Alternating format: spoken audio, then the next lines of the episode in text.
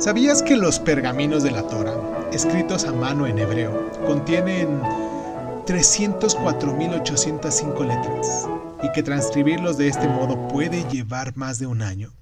Además de que si se comete el más mínimo error, todo el pergamino se considera inútil. La Torah es el nombre por lo que por lo general que se le da a los primeros cinco libros de la Biblia hebrea también conocido como los cinco libros de Moisés. Los cristianos los denominan Antiguo Testamento.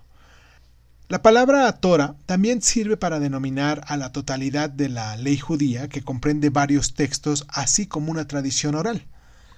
Los cinco libros de Moisés mm, son la base de 613 leyes que rigen la fe judía, amén de los cimientos de las tres grandes religiones monoteístas, lo que es el judaísmo, el cristianismo y el islam, que son las siguientes.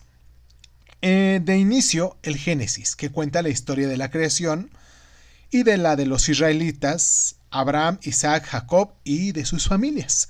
Después sigue con el Éxodo, que narra el éxodo de Egipto a Canaán, incluyendo el momento en el que Moisés recibió los diez mandamientos.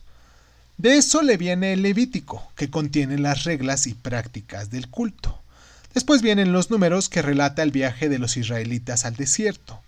Enseguida viene el Deuteronómico, que consiste en una serie de sermones que escribió Moisés a los momentos finales de su vida y que cuentan la historia de los israelitas y sus enseñanzas éticas. Ahora bien, tradicionalmente se cree que los cinco libros fueron entregados a Moisés en el monte Sinaí, y otras teorías también aseguran que el inicio de la Torah tuvo lugar ahí, pero que el proceso de revelación continuó a lo largo de la vida de Moisés.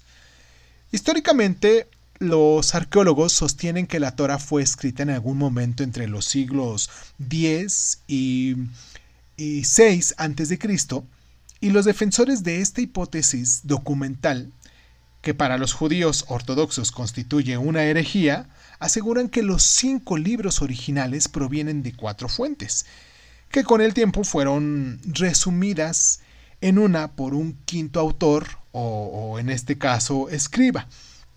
Los argumentos a favor de esta teoría pasan por los múltiples nombres que se usan para referirse a Dios, los distintos estilos literarios y la repetición de algunas historias, claro, desde, sus inicios, la Torah vino acompañada por una tradición oral necesaria para entender la verdad. Y pese a que se consideraba blasfemo dejar por escrito esta tradición oral, a la postre se demostró imprescindible, lo que dio origen a la Mishnah. Más adelante los rabinos examinaron y debatieron ambos textos y se escribió lo que fue el Talmud para recoger todos sus puntos de vista.